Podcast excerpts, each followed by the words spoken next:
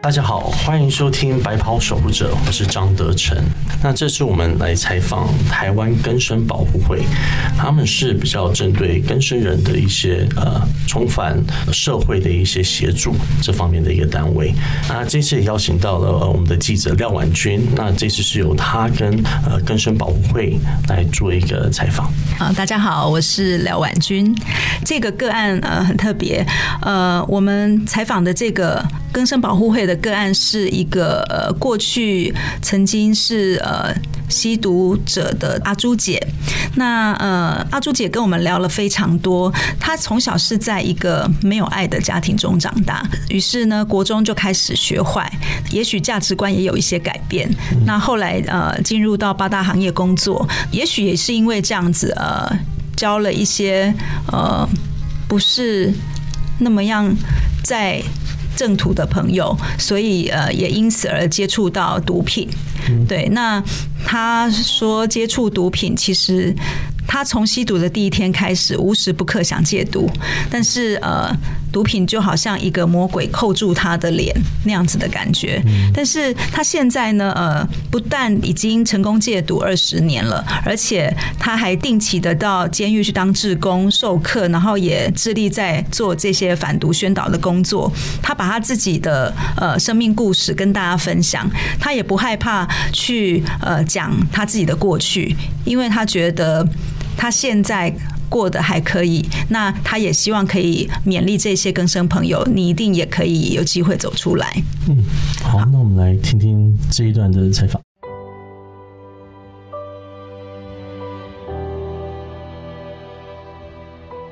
回到白袍守护者的节目，现在呢，呃，要跟大家分享的是一个个案的故事，也就是阿朱姐的故事。我们请阿朱姐来跟我们呃。自我介绍，然后同时来聊聊你，聊聊你自己，聊聊你的生命故事，好吗？好，呃，主持人以及我们各位的听众朋友，大家好，啊，我是陈慧珠，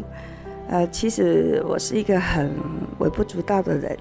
也是曾经过着一个没有明天的人，但是今天能够接收到呃古典音乐台的一个采访。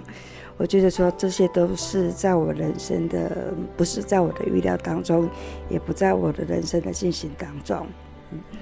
呃，那慧珠呢，就是呃，在以前年轻时候不懂事哈，啊，就染上了那个安非他命啊，也就是二级毒品安非他命。当我染上安非他命的时候，那时候其实。呃，在民国七十七年、七十八年是非常盛行的一个东西，很多的年轻人都在使用使用这种东西，但是不知道说哦，原来这种东西就是叫毒品，哈，所以呢，在一个无知的情况之下呢，就染上了这个毒品，然后像毒品其实它是一种可以让嗯刚开始的时候，它会让人有一种产生一种兴奋感。就是说，因为安非他命它属于是呃中枢神经的一个亢奋剂，所以使用安非他命之后，就说哎，心情好像变得变得很好，而且非常的有体力，而且我就满腹的很想很多的抱负，想要去啊完成我我自己的心愿这样子哈。那呃，我记得那时候我国中二年级的时候开始就是在变坏。那因为我是在一个没有，应该算是说没有爱的一个家庭中长大，所以我一直渴望爱。还有就是我一直想要，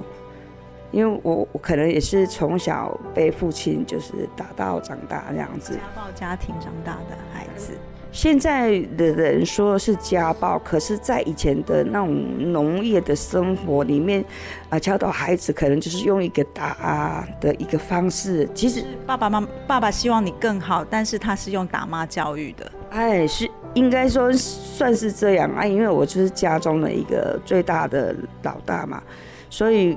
在我的记忆中，就是从一年从我懂事以来，就是一直都是被爸爸这样子打。有时候是照三餐打，然后打到我国中读国中的时候就没有打，所以但是呢，那时候我心里就有一种有一种就是自己的期许，就是我以后我绝对我我不要被人家欺负。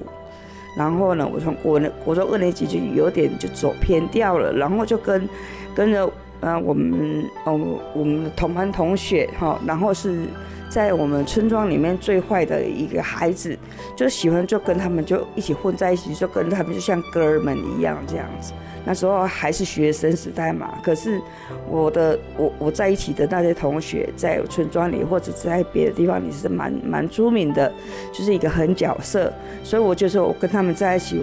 感觉到自己受保护了，对不对？而且我很我觉得很有安全感，然后我觉得我走路是有风的哈，所以那时候我是很崇拜说我这个朋友，因为别人就算要惹他，都还。都听到他的名字，都还不敢惹这样子。那时候在学校里面都要写一个功课嘛，什么我的愿望啊，啊，那我那时候就我的愿望，第一个就是我要当流氓啊，第二个愿望我就是要当歌星，因为那时候蛮喜欢唱歌的。然后一直一直到国中快要毕业之前，就有很多的那个高中来招生。啊，那我就看到了那个青年高中影视科的那些 DM，哇，我就非常的非常的雀跃，然后就回去跟妈妈说。结果妈妈呢，妈妈就说：“啊，阿朱啊，咱无钱他或你打开私立学校，因为我还有四个弟弟，就需要读书钱。”妈妈就说那个钱都是借来的啊，所以呢，我就不跟妈妈讲话。然后我发现说。我做任何事情，我妈妈都在阻止我。啊，我说，那你不要让我读，那我要跟我的朋友四个人一起死党一起去台北打天下。然后以前就是台北什么遍地是黄金呐，哈。那我就想说，那我去台北打天下。我跟妈妈讲，妈妈说不行。然后后来我说，那我去日本发展。那有时候不行。那我当时就觉得说，为什么我要做任何事情，妈妈都在阻止我？所以就是在在在那段期间，我对妈妈就是充满了就是非常的不谅解这样子。后来呢，我就说，那我要去跟他去做过女工，我做过半年之后，我就说我不做了，我再做我会疯掉啊！啊，我就跑去做学美法，然后原本是在自己的村庄里面学美法，一个月只有一千五百块的一个。的薪水，后来我就跳到了呃那个，跳到台中市最繁华的地带，那个好刚好那时候我们的发廊就是在这个歌厅的旁边，那所以那个那边的客人就是络绎不绝，非常的多，然后来给我们洗头不是八大行业的人，不然就是演艺人员。有一天呢，我我就是看到了一对就是姐妹花，好那。每天都穿得非常的漂亮来给我洗头发，我想说，诶，这两个女孩子好像年纪跟我差不多呢，怎么会那么有钱，每天都要让我来洗洗头发啊？然后我就有一次，就因为已经洗头洗久了，就。开始慢慢的熟悉了，我就我就问了，我说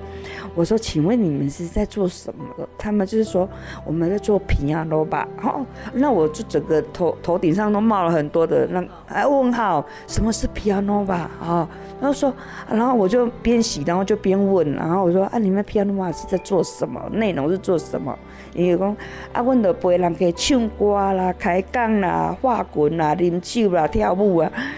哦。那你们一个月薪水是多少？他说：哦，我们一个晚上就是五个小时，一个月薪水是一万八。那时候我听到一万八，嗯，我的眼睛就张了，非常的大哦。然后我下一句就问说：啊，我可不可以去你们那边做这样子？他说可以呀。哦，那时候我还没有十八岁，我就踏入了那个八大行业。然后就在就在以前呢，因为我就是都是。像一个小男生一样，这样很大啦啦的，所以我的朋友，我那些那些哥们，从来没有把我当成是女生看，因为我都是在男堆男孩子堆里面长大，就非常的粗鲁。所以，但是呢，在我十八岁那一年，突然间那个丑小鸭就变成一个天鹅了哈。在我十八岁的那一年，同时就有十四个男孩子在追求。那那我想说，我就是怕被捧上天了，然后。想说，哎呀，从这十四个里面，我是到底就找一，我去选一个觉得比较可靠的，啊，结果啊，跟来跟去，跟了迄个美莲见诶，结结果呢，就是呃奉子成婚啊，第一次是奉子成婚，所以在我十八岁那一年结婚，十九岁生下了小孩子。那时候就接触毒品了吗？那时候还没，但是呢，那时候我我就是我还在偏罗马上班嘛，还在啊酒店酒店上班这样子，然后。嗯，当我婚后之后呢，才发现说，哎，其实好像不是我们读的那个童话故事，什么从此以后白雪公主啊，与白马王子啊，从此就过了幸福快乐的日子啊，好像不是这样嘞。我那时候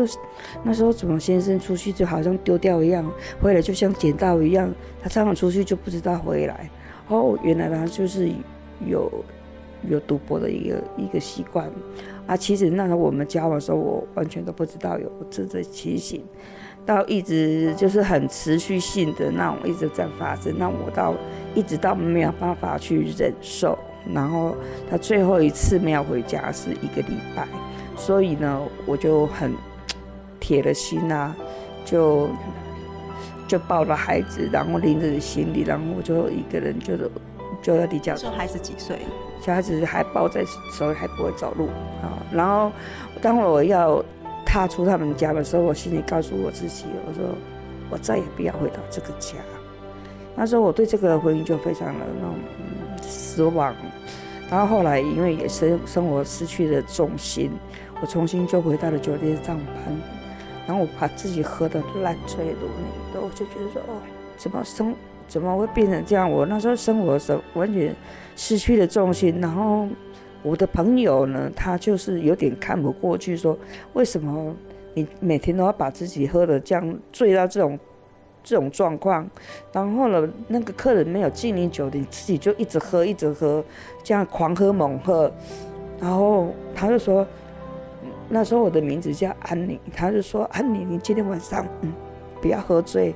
你到我住的地方，你把你的心事讲给我听，然后我就答应他，我就去了。去了之后，我就把我心里的话就把它讲出来。哦，原来就是因为我生活失去了重心，然后刚离了婚啊，所以呢，那时候我就嗯借酒在消愁啊。结果讲完之后，我心心情好像有真的是有变得比较好。那那时候朋友就把安非他命拿出来给我用，哈，所以说那时候其实安非他命还还没有列为禁药啊，但是就有很多人在用。其实我朋友那时候也不知道那个东西叫毒品，如果是觉得好像会让你放松一点，这样。对对对，那时候他们就在使用这种东西。那那个毒品就像一个魔爪一样，它会，它真的就是让你吸了一口之后，你好像尝到了甜的滋味，它就像一个包着糖果的。糖衣啊，嗯，一个糖果一样，让你尝了那个甜头之后，就是会无止境的去使用这种东西，然后它就像一个魔爪一样，就扣住我的脸，然后我两个眼睛永远在他的掌心里面，我就是没有办法去离开肚。那何止是依赖，那简直是没完没了哈！就是从第一口之后，我就开始去买，哦，用钱去赚更多的钱，然后就去买。然后每天都吸，每天都吸，然后吸到吸到真的是不停不得。然后到一直到有一天呢，我就想说，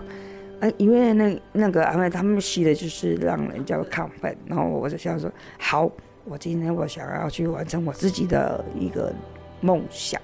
然后我就去花钱去找了一个老师，然后请他教我唱歌，然后我就开始登台作秀。在凯迪那个夜总会里面驻唱，每天在那边驻唱一个小时。然后在驻唱的时候呢，突然间都来了一批的黑社会的人哈，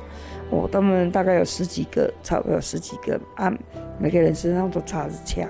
然后就去那边呃消费，然后就不知道为什么就那个他们这一群人几乎是每天都看到他们去哦，呃原来是黑社会老大就看上我这样子哈。所以我不到两个月的时间，啊，我就被这个黑社会老大给追走了，变当了大哥的女人。对对，然后跟他在一起之后了，呃，就就是更离谱了哈，因为当当以前在在自己村庄里面拿着一拿着刀，都觉得说自己就很厉害了。可是他们不是，他们是身上都插插枪，而且他真正在跟他在一起之后的前面那两年，我完全是没有办法去适应。说原来那个黑社会里面的生活，我几乎是没有办法。你第一次入狱是什么时候？是什么状况？哦，第一次入狱是我因为。用使用使用了本来原本是二二级毒品安非他命嘛，然后对，到后来我跟在黑社会大哥在一起之后，然后就又染上了一起毒品海洛因，所以我就使用这种这种东西，一直到妈妈反对，但是那时候我已经被被这个毒品给辖制到非常的非常的严重哈，那后来跟这个黑社会的。大哥跟他在一起七年时间，也因为我不认识另另外一个男生，就是我的第二任先生，我跟他妈妈就是极力反对跟他在一起。后来一个感情的转移，就就就莫名其妙的，不要说莫名其妙，就是很轻易放任自己在选择第二任的先生。然后结婚之后呢，后就开始也是两个夫妻一起吸毒啊。然后就吸了十一年，吸到一无所有。然后，呃，之前呢，跟着这个黑社会老大呢，吸到了连枪都拿去换海洛因，甚至于，呃，吸到那个朋友三更半夜没有死掉的人都拿着拿着开山刀出去抢劫这样子。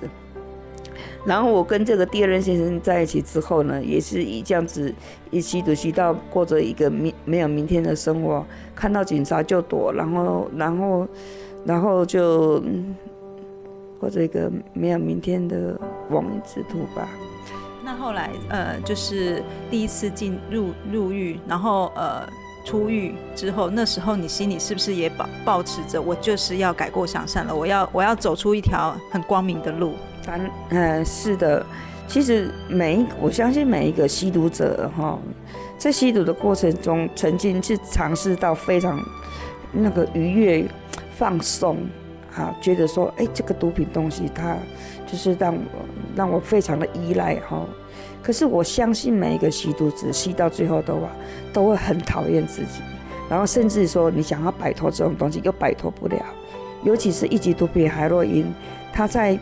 我我我真的是想戒，吸了吸了十一年的吃打毒品十一年，我要戒戒十一年也。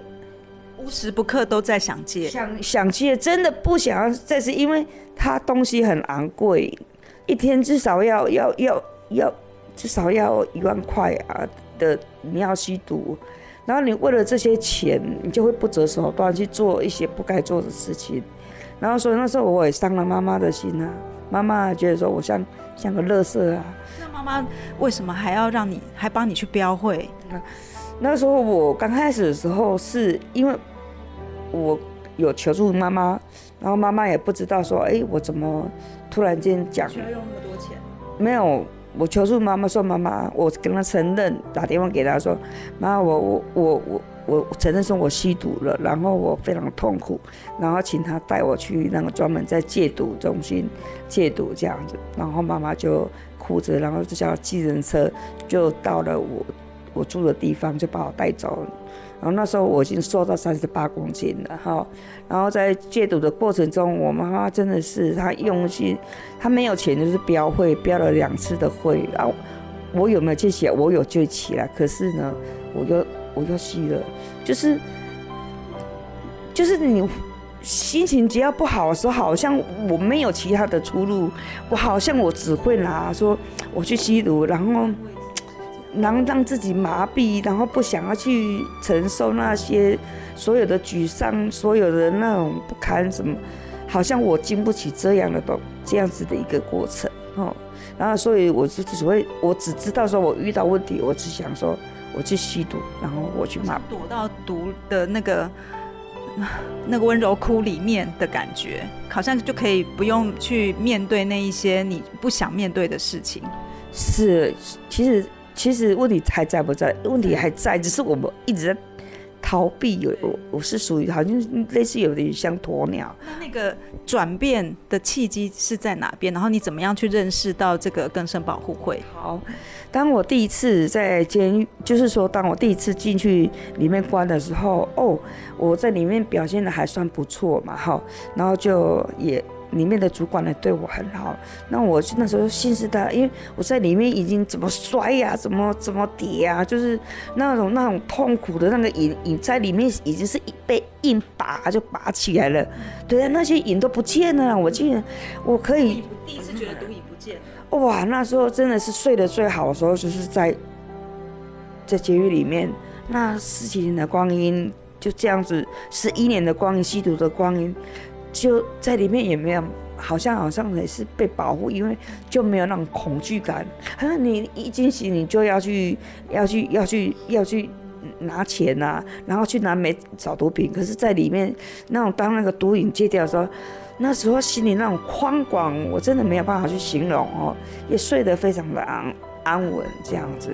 然后很快的就在四个多月之后，我就后来就。因为也表现就不错，然后就要还报假释。那当我第一次回来的时候，我我心里就自信满满，然后啊，就想说我可以从头再来。可是没有想到，说我跟我先生吵架之后，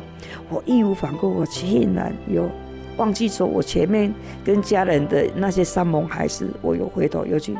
又去找毒品。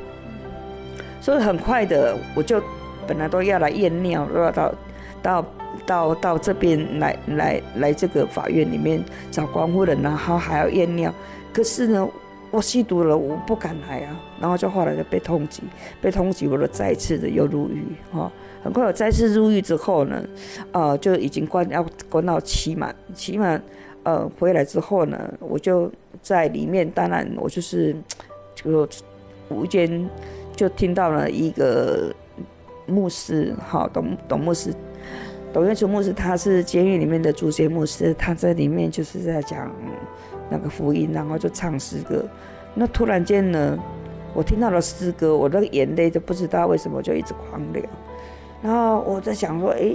这是到底是什么歌？怎么跟我在台上唱的歌是不一样这样子哦？然后就开始很期待这个牧师每个礼拜都来。结果来的时候呢，呃呃，后来我从我终于就回家了啊！要回家的时候呢，就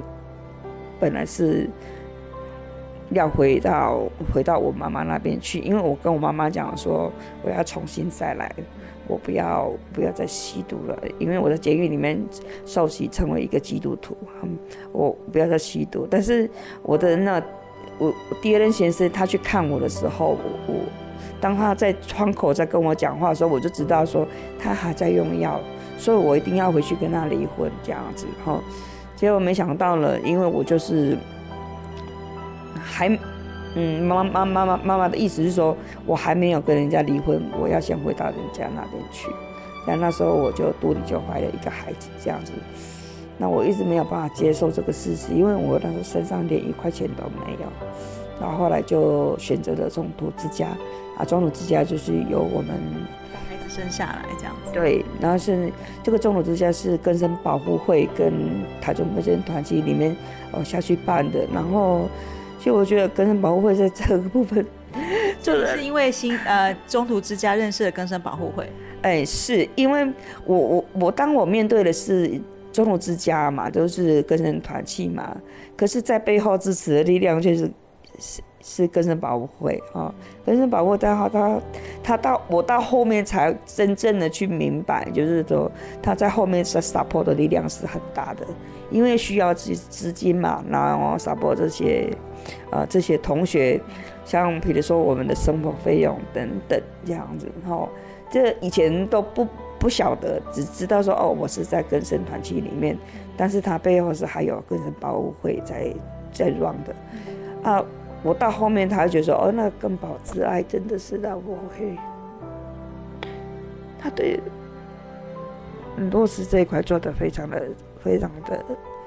非常的好跟彻底。一直到现在，我已经离开中国之家已经那么多年了，二十年了哈。可是他们对我们的关心跟一些帮助。”到现在没有停止过。哦，这是让我非常感动的地方。感觉上好像是你本来呃一直受到根生保护会的保护的，他们好像是一个一个语义，就是保护着你。那以前你是受到人家的保护，但是现在你好像会。你也觉得自己有力量去呃帮助人家，所以说你也会到呃监狱里面去呃帮，就是替受刑呃帮受跟受刑人通信，或者是说呃帮他们呃就是呃辅导，是不是有这样子的例子？呃，是是的，我一直这样子呃坚持坚持。是什么样？就譬如说你想说，哎，跟受刑人通信，或者是你也希望是可以帮助有毒瘾的受刑人可以尽快的走出来。嗯，呃，当用你的经验去鼓励他们。对，因为当我去发现到说，哎，我能够这样子的走出来，好像有哪一些原因，我会把它归类出来嘛。第一个就是我走对的地方，就是中途之家。好，我第一个跳板就是到中途之家，是离开我原生的家庭，我才有办法。所以我很鼓励说，那个在监狱里面的同学可以到中途之家。如果你想要改变，有个地方可以去，那就是中途之家。第二个跳板呢，就是一个信仰啊，哦，对，信仰信仰的力量。然后第三个人，你你的旁边的人是否正确，还有你的那个环境这样子。那所以就是这样子，我走对了信仰啊，我。我到了一个对的地方，我当然我我很想说，哎，我竟然这样子就把毒品给戒掉了，而且那种那种那种瘾是很被根深蒂固的，是被那个那个那个毒根呐，是完全是被拔除掉的那种。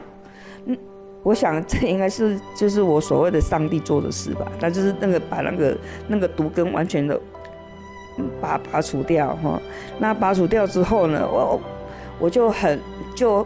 充满了那种那种自信啊，然后当然我就想说，我竟然能够从这样子一个很不容易的过程当中，然后我又吸毒吸了十一年，所以我基本上我吸毒的历史也是这么的长，然后呢，我尝了那么多的戒毒的方式，什么都戒不掉，我竟然能够这样子的轻而易举的戒掉，我就很巴不得把我的经验，然后就去到了监狱去跟同学分享，好。啊，希望他们能够透过我以上的一些方式，也能够来尝试把自己走出来这样子，所以我就会受邀到台湾各地，而且我会跟从加拿大来加拿大来的奇奇恩典合唱团，哦，这些都是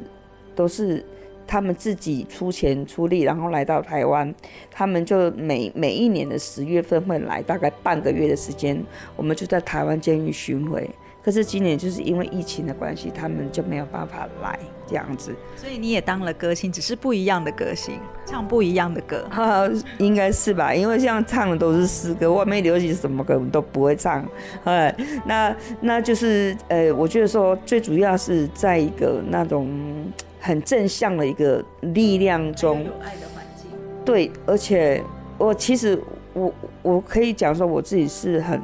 很微不足道了。但是呢，我常常都是，啊，带着孩子读经、祷告、上教会啦，然后我就很把这个圣经里面的教导，让我自己很踊跃的把自己那种信心啊，哈，有时候在低落的时候，但是圣经上的几句话，可能就让你马上就哦，啊，像一个勇士一样，又继续的往前走这样子。哎，更生保护会对你来讲的意义是什么？它就像一个无形的。一个说，是无形的一个，好像是在在帮助你的一个一对翅膀，真的是这样哦。像像有时候，像到现在，像孩子啊，孩子他们读书的时候，也是会有一些奖助学金来帮助啊。那金额我们不论多少，可是那份心意哦，是永远在的。嗯，那有没有几句话想要呃跟社会大众分享的？呃。我觉得在很多的家庭里面，多多少少好像都有一些人在吸毒，呃，只是他们不愿意说。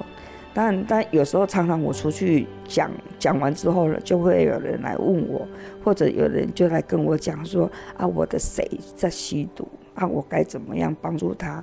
呃，他讲的说啊，我们全家人都不理他，他，所以我要跟他说，吸毒的人他已经是被毒品给捆绑了。第一个就是不要给他钱，哦。啊，但是呢，你对他的关心不要少啊，因为我相信，只要是那种他走对了一个方向，他要改变的路就不远了。哎，就是呃，每个人不要放弃任何一个人，即使是你一一直觉得他就是一直走在错误的路上，但是你对他的关心还是不要放弃。是是这样，没错，呃是这样没错，因为因为当初我是走到真的是我。我我菠萝他行啊，我就说，甚至于说我真的妈妈骂我是乐色，你比乐色中的乐色还不如。你。那时候是放弃的哦，那时候是整个是完全是放弃的。他他也他也说，就当我没有生你这个女儿，那是他因为他看到了我后来住在中之家，后来一直慢慢的五年六年后之后，慢慢的改变之后，他才开始接纳。所以，所以你要怎么讲？当你当你改变改改变，主要还是自己要先改变。对，当然是要自己改变，因为你讲再多，然后你给我一个机会，然后你讲那么多的山盟海誓，结果你又犯错，更更伤心的，伤的更深的是你的家人。就是说，因为你你讲的高，你做没高。但是今天如果说我们。今天，如果你是一个想要真正要戒毒的人，那你就什么都不要讲，你就用行动来表现，把它把它做好，做出来之后，人家就看得到，啊，看得到。我我我是这么觉得啦。嗯。你最常跟呃，就是里面的同学分享的话是什么？嗯，我说哈，我们不要跟别人比，我们跟自己比，我们跟自己比赛就好。你每天都要赢过昨天的昨天的你，对我说最大的敌人就是我们自己，所以我们不要跟别人比赛。你卖跨把人公完了，假后前后，你不要去觉得说那个你觉得你想，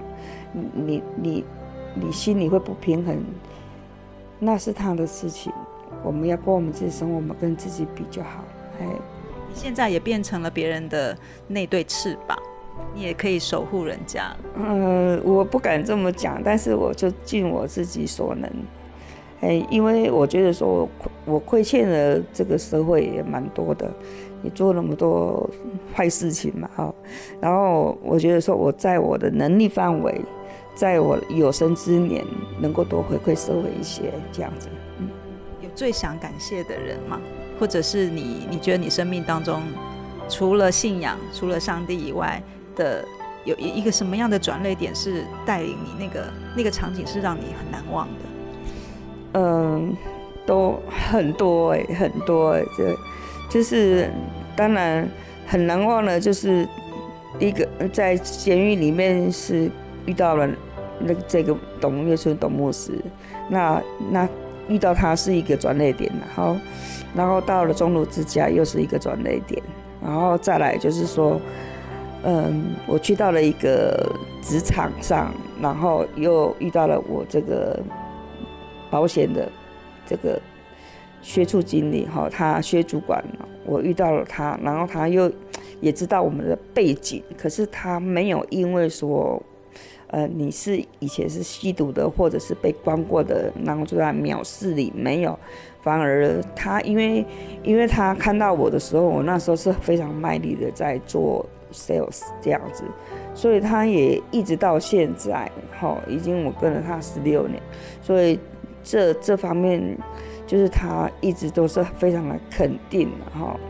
然后再来就是，嗯嗯，就自己的家人吧，就慢慢的接受你之后，也也是慢慢的就是在默默的支持你，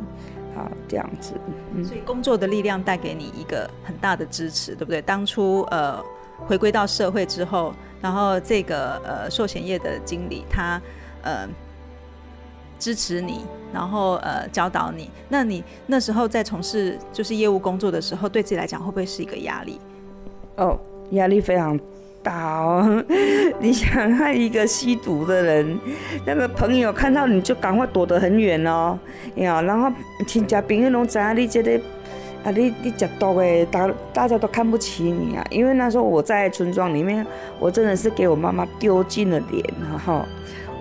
我我也我我觉得我那时候非常变态，我就是我越就是给我妈妈漏气，我就越爽哈。就是那种变态，就是我一定要把你搞得鸡犬不宁，说我那时候是妈妈头痛人物哈。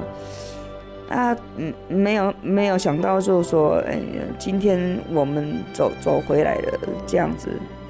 所以，所以，所以那时候你在做业务的时候啊，寿险业第一个不能找亲家朋友，因为有亲家朋友拢拢看你无安尼，你要找什么来来救保险？嗯，当初我开始做保险的时候，我我觉得我连一个人脉都没有，有谁会跟一个就是吸毒的人然后来买买保险？哈，所以呢，我我那时候心里给我我自己压力真的是非常的大，然后你。以前有那那个中华电信的电话簿啊，这么厚，然后我就每天晚上我就一个人在公司里面哦，然后前面放一个镜子，然后我就从那个姓氏最少的开始打打，哦，然后我就逼我自己哦，一个晚上要打，呃，两个小时要打三百通。然后前面那个镜子，我都是一定是啊微笑着这样讲哈。他说：“你们是不是诈骗集团？”然后我不是诈骗集团哦，我还微笑讲说：“我不是诈骗集团哦。”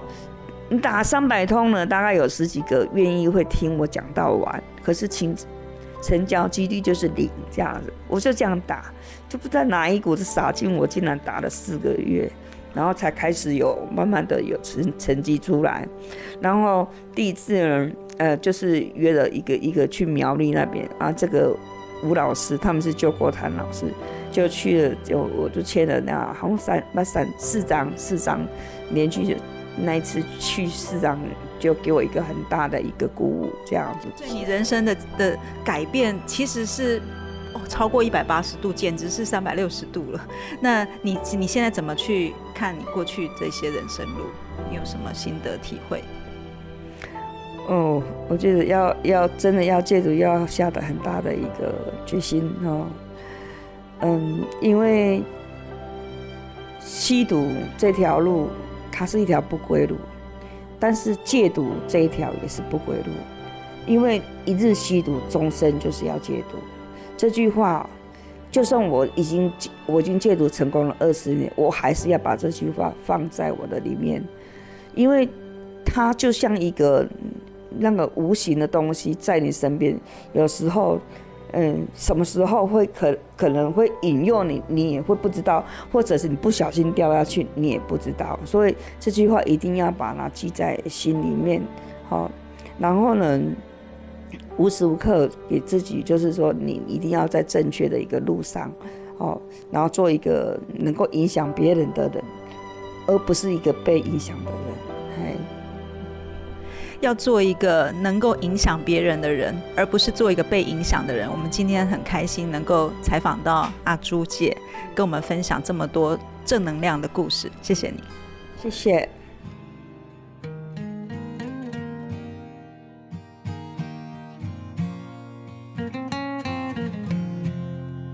刚开始邀访更生保护会的时候也很有趣，他们就说：“